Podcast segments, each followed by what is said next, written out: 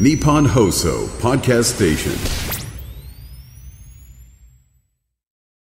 今週は東京都医師会理事で立川在宅ケアクリニック院長庄司照明さんをお迎えして在宅医療や緩和ケアについて伺っていきます。改めて先生のご専門は何か教えていただけますか？ありがとうございます。もともとは、えー大学で、えー一般外科をやっておりました。えー大学院では法医学というものを学びまして、ええそこで、えー東京都監察医務院に行ったり、あるいは現在も警視庁の嘱託医として多摩で検案というものも関わっております。法医学って聞くとあの刑事ドラマとかそういうのでもちょっと耳にしますよね。はい、そうですね。あの法医学っていうのは社会医学と言いまして、やはり人の死がなんでその人が亡くなったかを調べたり、あるいはその死に事件が絡んでいたりすることも調べることがありますね。そうですよね、はいそこから小先生が在宅医療にこう特化しようと思ったきっかけは何だったんでしょうか？あの大学院の法医学を終わって外科に戻りまして、えーずっと外科医をやっておりました。そ私は昔の外科医ですから最初検査をして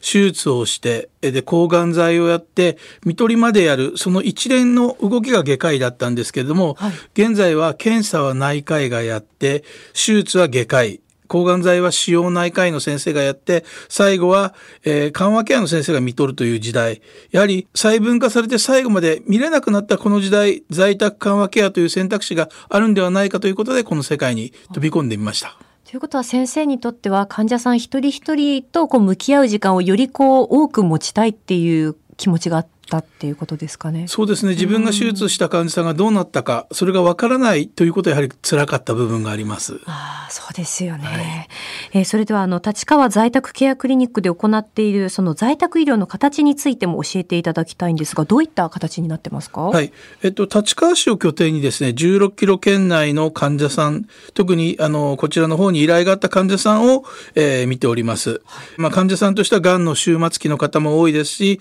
難病であったり、通院困難、老衰、様々な患者さんがいらっしゃいます。で在宅医療というと、やはり24時間365日ということで、昼夜問わず呼び出されてはい、大変だという、まあ、イメージが、お医者さんもこれ皆さんあるんですけれども、ええええ。ー当院の場合は夜間の電話とか緊急往診というのはほぼ見取りだけですね。あ、そうなんですね。はい、うー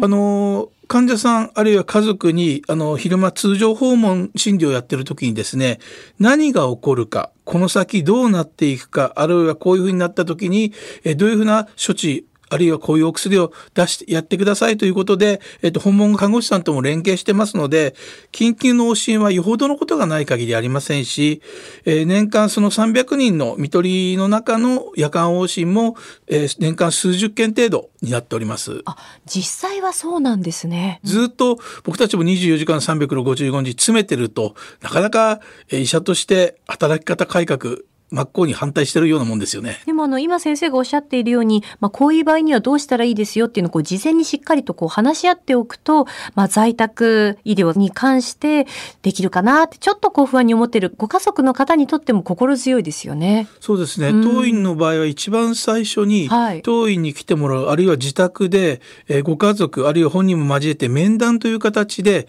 えーこの先のいろんな方向性を決めていきます。その中でこういった症状が起こる可能性があるということをきちんとお話しすることによってあ先生が言ってた通りだからあこの薬をその時使おうと気づいてもらえれば在宅での介護も少し家族の負担が減るんではないかなと思います。患者さんはどういった方が多いですか？先ほど言ったように、あの、まあ、がん終末期が半分ぐらいに、あとは難病や老衰、通院困難の方、年齢や性別は様々で、はいがん患者さんの方にも今言われている若年層の方もいらっしゃいます。うーん